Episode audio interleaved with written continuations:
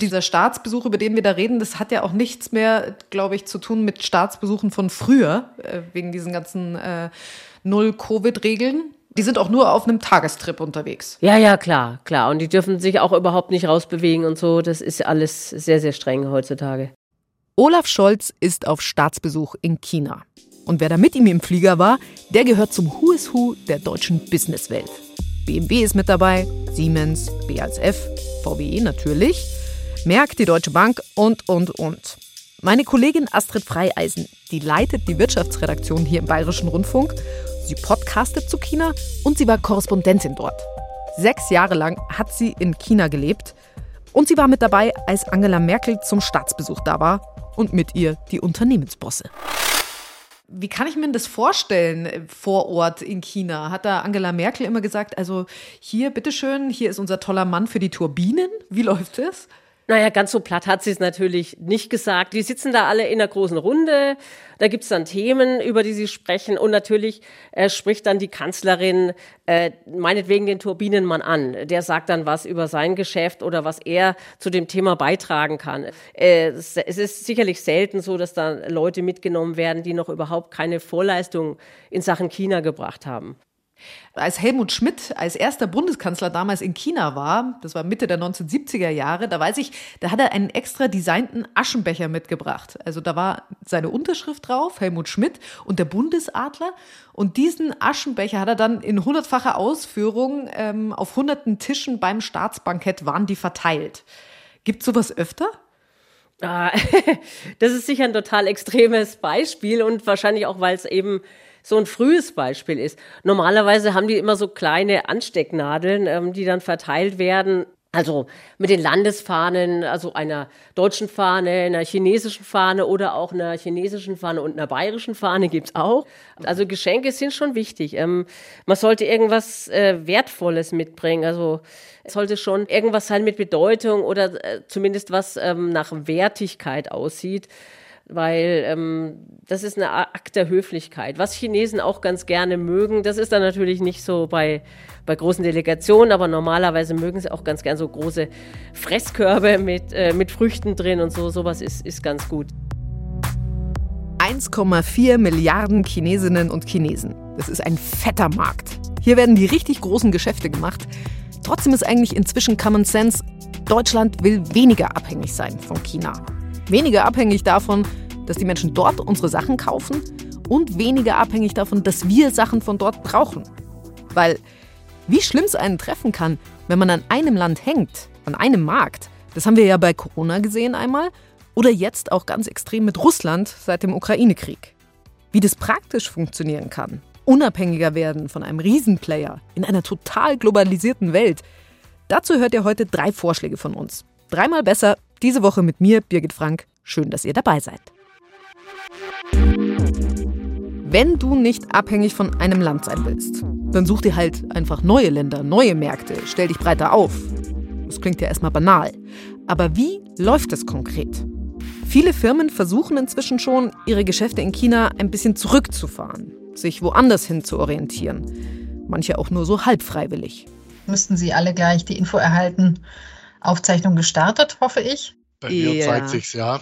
Sehr gut. Genau, das ist hier sehr transparent. Aber äh, Herr Betz, Sie sind ja öfter in China. Sie sehen das mit dem Datenschutz wahrscheinlich, da sind Sie eh nicht so empfindlich. nee, meine, meine Empfindlichkeit, die hält sich in Grenzen, da haben Sie recht. Die Chinesen haben es mit dem Datenschutz auch nicht so eng. Das ist Oliver Betz. Der ist Geschäftsführer von Systec Controls und Systec Automotive. Die sitzen in der Nähe von München und stellen Sensoren her für die Industrie und für Nutzfahrzeuge, also Lastwagen zum Beispiel. Und da, bei den Nutzfahrzeugen eben, da läuft es gar nicht gut momentan. Und da haben wir die letzten vier Monate ähm, zwei Drittel vom Geschäft in China verloren und wir exportieren zwei Drittel nach China. Dann kann man sich schon vorstellen, das ist für ein Unternehmen natürlich äh, eine schwierige Situation. Also die Hälfte am Umsatz fehlt uns fast äh, seit gut einem halben Jahr ungefähr. Woran liegt das? Zum einen, wenn es in der Wirtschaftsregion nicht so besonders gut läuft, dann merkt man das sehr stark an Nutzfahrzeugzahlen. Das zweite sind die Lockdowns. Und dann haben wir jetzt auch äh, neue Konkurrenz bekommen. Also es gibt einen Kopisten unseres Produktes und die chinesische Strategie geht jetzt natürlich auch zusehends in die Richtung äh, ernähre dich im Lande, also dass man eine höhere Unabhängigkeit vom, Aus, äh, vom Ausland bekommt äh, und eher auf nationale Produkte geht. Ich denke, die drei Dinge spielen zusammen, dass wir da momentan so einen Einbruch haben. Ein Kopisten, heißt es, ein chinesischer Hersteller kopiert ihr Produkt vor Ort? So ist es ja, genau. Also wir haben eine ziemliche 1 zu 1 Kopie. Äh, da gab es eine dramatische Entwicklung. Ein Mitarbeiter von uns hat tatsächlich das Know-how auf dem Silbertablett geklaut und einem Chinesen verkauft. Äh, da haben wir also tatsächlich mit einem Datendiebstahl zu tun gehabt. Allerdings von einem Deutschen, also nicht von einem Chinesen. Okay, Diebstahl ist Diebstahl. Das klingt jetzt alles nicht so, als ob Sie davon ausgehen, dass sich Ihr Geschäft in der nächsten Zeit erholen wird. Was ist Ihre Konsequenz? Ja, zum einen neue Produkte zu entwickeln. Also die Frage, die mir oft gestellt wird, gehst du raus aus China? Die Antwort ist nein. Also ich denke, aus China rauszugehen ist keine gute Antwort, weil China ist der größte weltweite Binnenmarkt. Wir sind in einer arbeitsteiligen Welt und zum Beispiel Xi oder die ganzen Ministerpräsidenten in China haben ja auch eine, ein Versprechen an ihre Bevölkerung äh, gemacht, nämlich, dass sie den Wohlstand mehren wollen für das Land, was sie auch eingehalten haben über die letzten Dekaden. Und es wird auch für die Chinesen nur dann funktionieren, äh, wenn die mit der Welt Handel betreiben. Also die Produkte, die sie herstellen, hier, ich habe habe ein iPhone neben mir, das wird ja auch in China hergestellt, wie ein jeder weiß. Die will China in die Welt exportieren und das wird nur funktionieren, wenn sie Handelspartner haben. Und natürlich gibt es Abhängigkeiten, aber die Abhängigkeiten gehen in beide Richtungen und das ist gut so, finde ich. Sie suchen ja trotzdem nach neuen Handelspartnern. Absolut. Also wir versuchen auch in andere Märkte zu kommen. Aber auch das muss ich wieder sagen. Also das Geschäft kommt ja nicht äh, dadurch, dass ich mal mit dem Finger schnipp und sage, jetzt wünsche ich mir Indien oder jetzt wünsche ich mir USA oder ich wünsche mir Europa. Es ist ein sehr steiniger Weg und bis das Business in den USA nur halbwegs das Geschäft in China ersetzen kann, vergehen viele Jahre. Mhm, ich verstehe. Wir haben auch in den USA und in Indien schon kleinere Kunden und äh, sogenannte Türöffner gefunden. Also wir sind jetzt bei Firmen in Indien und in den USA, sind auf Testmotoren, äh, haben Qualitätszertifizierungen über uns ergehen lassen. Und äh, das wird auch fruchten, aber die äh, Innovationszyklen, also wenn Sie jetzt äh, zum Beispiel in der Automobilbranche sind, die sind halt vier bis sechs Jahre ungefähr. Also das heißt, wenn ich heute anfange, dann habe ich in vier bis sechs Jahren äh, das erste Seriengeschäft. Jetzt heißt es ja immer, ganz viele Unternehmen versuchen, ihr Geschäft in China zu ersetzen, zum Beispiel mit Geschäft in Indonesien, in Vietnam. Kommt das für Sie nicht in Frage? Der Globus ist groß und wir haben ganz, ganz viele weiße Flecken auf dem Globus als Mittelständler. Und die Tatsache, dass wir in China 50, äh, 60 Prozent unseres Geschäfts machen, das ist äh, nicht immer so, dass wir das geplant haben, sondern man geht auf eine Messe, auf eine internationale, da kommt ein Chinese und sagt, Mensch, deine Produkte sind toll, die können wir in China äh, brauchen. Und dann setzt man halt diese Chancen um. Und aus mhm. Indonesien ist jetzt halt niemand gekommen oder aus Taiwan oder von wo auch immer. Und deswegen sind wir in China gelandet. Und äh, die wollen, wollten und wollen Geschäfte machen. Und das ist eine tolle Voraussetzung, um äh, in ein Land zu exportieren, mal prinzipiell.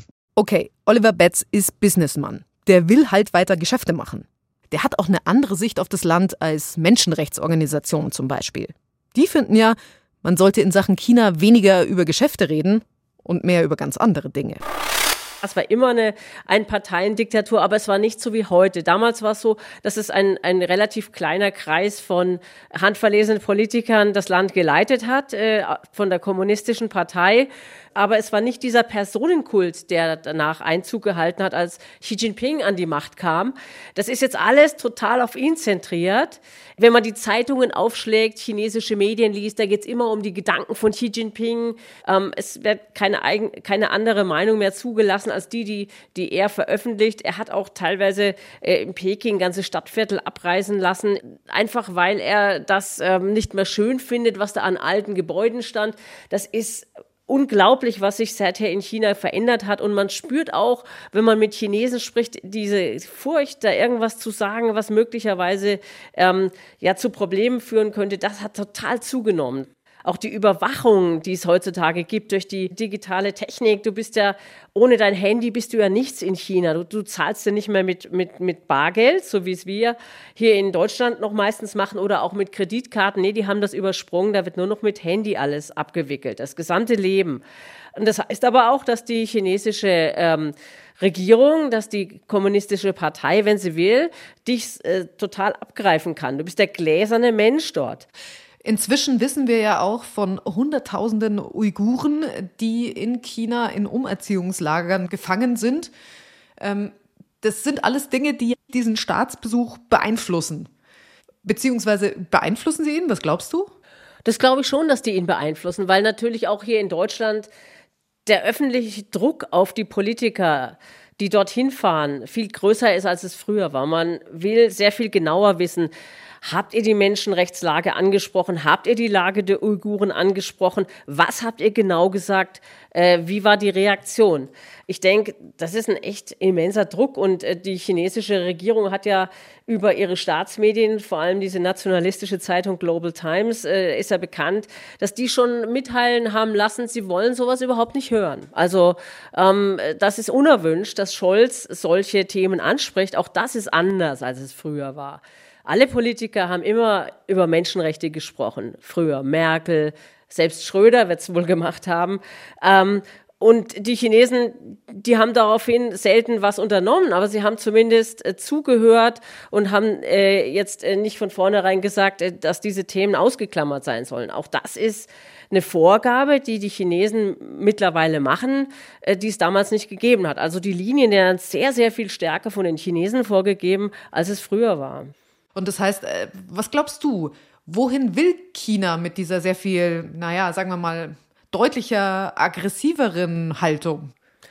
Naja, ähm, Xi Jinping hat es ja völlig klar gemacht. Er will mit seinem Land äh, bis 100 Jahre nach der Gründung der Volksrepublik, was dann 2049 wäre, zu einer führenden Weltmacht werden. Das will er technologisch, ähm, aber auch politisch. Und äh, es geht alles in diese Richtung. Aber was heißt denn das für uns? Also, äh, wenn China seine Macht so ausbauen will, eben Beispiel Beteiligung am Hamburger Hafen und so weiter und so fort, was bedeutet das?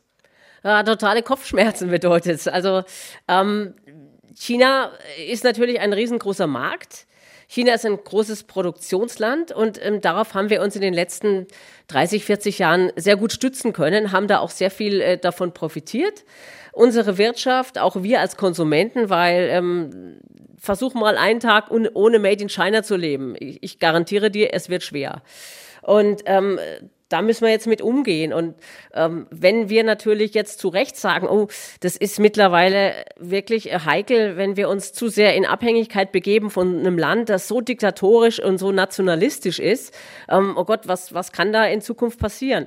Ähm, ja, also da müssen wir schauen, dass wir von dieser Abhängigkeit etwas wegkommen. Wie das aussieht, wenn China ernst macht, das konnte man an dem kleinen Litauen sehen. Litauen hat nämlich zugelassen, dass Taiwan in der litauischen Hauptstadt ein Verbindungsbüro eröffnet. Das klingt jetzt harmlos, aber alles, wo Taiwan draufsteht, das ist für China ein Zeichen, dass man die Inselrepublik anerkennt. Und das ist ein absolutes No-Go. China hat deswegen alle Unternehmen aus Litauen bestraft. Litauen wurde aus der offiziellen Zolldatenbank gestrichen. Das ist so, als gäbe es das Land gar nicht. Keine Produkte aus Litauen kamen mehr nach China rein oder raus. Also es kann jedes Land zu jeder Zeit treffen, je nach geopolitischer Lage. Und das ist für die Unternehmen natürlich großer Anlass zur Sorge. Das ist Sabine Stricker-Kellerer, Rechtsanwältin.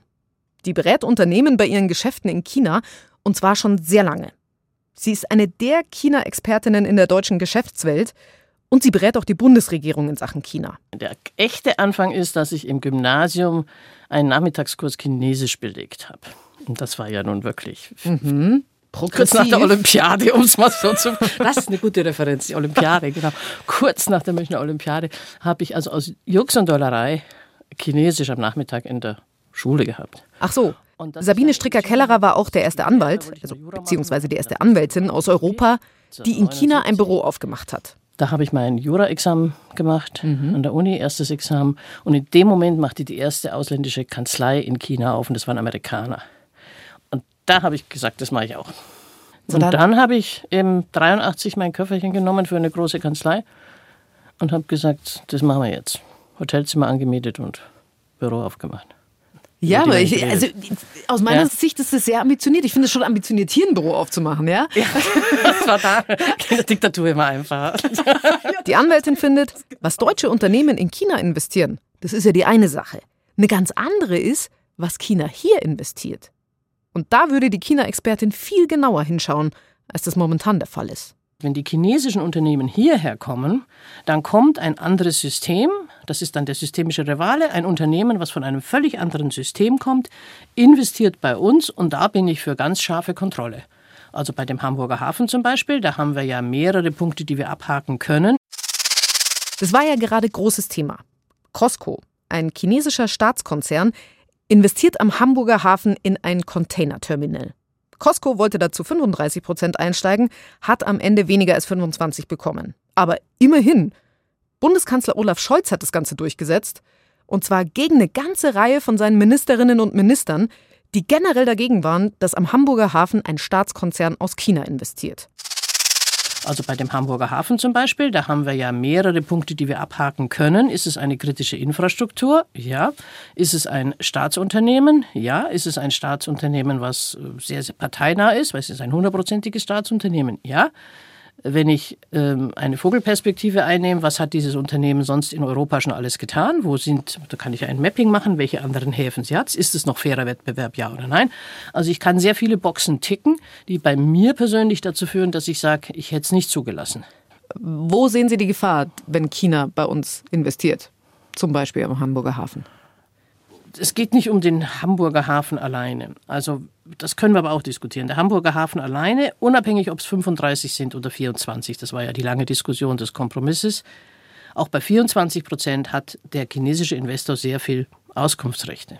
Das heißt, er erfährt wahnsinnig viel, was bei uns am Hamburger Hafen läuft, was er als reiner Kunde nicht mitkriegen würde. In der gleichzeitig ist er auch Kunde und kann das damit ausnutzen, die Informationen, die mhm. er hat. Das wäre das, das Individuelle. Wie gefährlich ist es für unsere Infrastruktur, wenn er eben dann doch seine Macht ausübt als Kunde oder als Gesellschafter, um in irgendeine bestimmte mhm. Richtung Entscheidungen zu fällen. Aber wenn Sie das größere Bild Europas sehen mit diesen vielen Hafen, da fragen Sie sich schon, wo ist die Europäische Hafeninitiative? Warum gucken wir nicht mal auf das Bild von Europa? bei so vielen Häfen, die in chinesischer Kontrolle sind oder mit entsprechender Minderheitsbeteiligung. Chinesische Beteiligungen gibt es zum Beispiel in Rotterdam, in Seebrügge in Belgien, in Valencia und Bilbao in Spanien. In Griechenland, Piräus, der Hafen ist zu 100 Prozent chinesisch. Insgesamt spielt Costco, der chinesische Staatskonzern, an 14 Häfen in Europa mit. Da muss sich doch eine strategische Gefahr sehen. Und dann ist natürlich die Frage, wer macht den ersten Schritt und sagt mal, na, jetzt genügen aber eigentlich x Anzahl von Häfen. Was ist Ihr Vorschlag? Mein Vorschlag wäre gewesen, dass man es nicht macht, aber das ist natürlich zu spät. Deswegen kann man jetzt nur noch schauen, dass man eine Hafeninitiative, eine europäische zusammenbringt, dass man sich zusammensetzt mit den anderen Europäern und sagen, schauen wir uns das ganze Gesamtbild mal an. Wie sieht es denn hier aus? Was haben wir noch für Hafen und was könnten wir für eine gemeinsame Strategie entwickeln, um wettbewerbsfähig zu bleiben? Und nicht am Tag X dem Druck von Costco und den Kollegen ausgeliefert zu sein. Das betrifft jetzt nur die Häfen. China investiert ja auch in Eisenbahnen, in Staudämme etc. pp. Es sind ja gezielte Infrastrukturinvestitionen. Genau. Und da sagen Sie, da müssen wir auf jeden Fall die Hand drauf haben.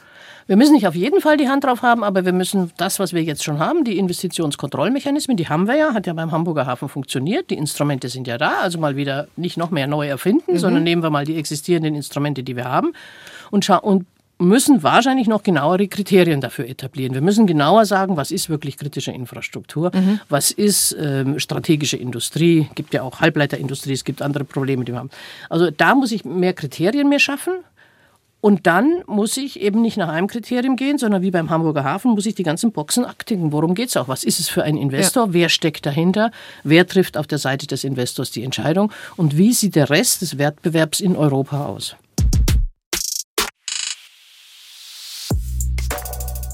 Mehr Zusammenarbeit in Europa also. Und insgesamt genauer hinschauen. Die Bundesregierung arbeitet momentan auch an einer neuen China-Strategie. Es soll darum gehen, wie Deutschland wirtschaftlich weniger abhängig wird, zum Beispiel bei wichtigen Rohstoffen. Wenn man über China redet, da kommt man ja immer auf das Thema Rohstoffe, weil da sind wir ziemlich abhängig. Wie könnten wir das ändern? Nehmen wir zum Beispiel Lithium. Braucht man für ganz viel, für Akkus, für Handys, Notebooks, für E-Autos. Das Lithium, das Deutschland momentan braucht, das importiert ist. Und zwar alles. Wer also hat viel Lithium? Neben China sind es Chile zum Beispiel und Australien. Bringt uns nicht so viel weiter. Die gute Nachricht, es gibt auch Lithium in Europa, am meisten in Portugal. Und dort und auch in anderen EU-Staaten entstehen momentan Anlagen, die Lithium abbauen könnten. Aber es gibt auch einen Haken. Bei den Leuten vor Ort gibt es viel Widerstand. Das liegt an Umweltgründen, weil Lithium wird zum Beispiel im Tagebau aus hartem Gestein gefördert oder man pumpt das Ganze aus unterirdischen Seen, also lithiumhaltiges Wasser, aus dem dann der Rohstoff rausgefiltert wird. Alles mit einigen Risiken verbunden, ihr könnt es euch vorstellen. Und auch in Deutschland soll es Lithium geben, und zwar im Oberrheintal. Es gibt auf jeden Fall Möglichkeiten, die Förderung in Europa selber auszubauen. Ist noch ein langer Weg hin, aber immerhin eine Möglichkeit. Grundsätzlich klingt es ja nicht so schwierig. Da, wo Deutschland sehr abhängig ist von China, da sollten wir schauen, dass wir da noch ein paar andere Quellen haben. Oder auch zusehen, wer hier genau wo investiert und warum. Globalisierung jetzt hin oder her. Ich finde aber, auch der Businessmann Oliver Betz, der hat einen Punkt, wenn er sagt, dass wir hier glauben, wir hätten mal allgemein den besseren Weg gefunden und sollten deswegen bloß Abstand halten von so Ländern wie China, das kann irgendwie auch keine Lösung sein.